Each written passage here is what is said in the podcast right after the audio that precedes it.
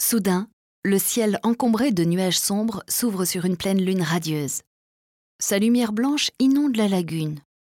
Les silhouettes du campanile et de la coupole de la basilique San Marco se dessinent nettement dans ce contre-jour nocturne. Une gondole élancée avance silencieusement sur les eaux sombres, irisées de reflets de lune.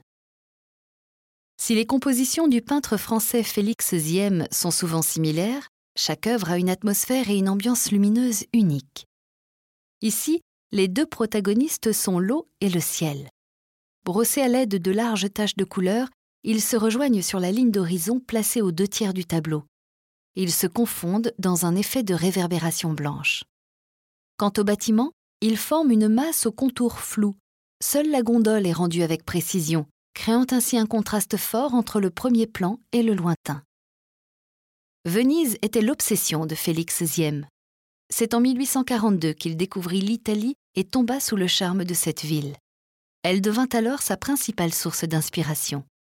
Dès lors, il y séjourna au moins deux fois par an et envoya une vue de Venise au salon officiel tous les ans, à deux exceptions près, 1859 et 1863. Rien d'étonnant donc à ce qu'il ait été surnommé peintre de Venise. Pendant un demi-siècle, les collectionneurs se sont arrachés les tableaux de Félix Ziem. Le choix de ces sujets, des lieux culturels attirants et reconnaissables de tous, dont Venise reste le meilleur exemple, favorisa largement son succès. Aujourd'hui mésestimé, Félix Ziem fut pourtant le seul artiste qui vit une de ses œuvres entrer au Louvre de son vivant.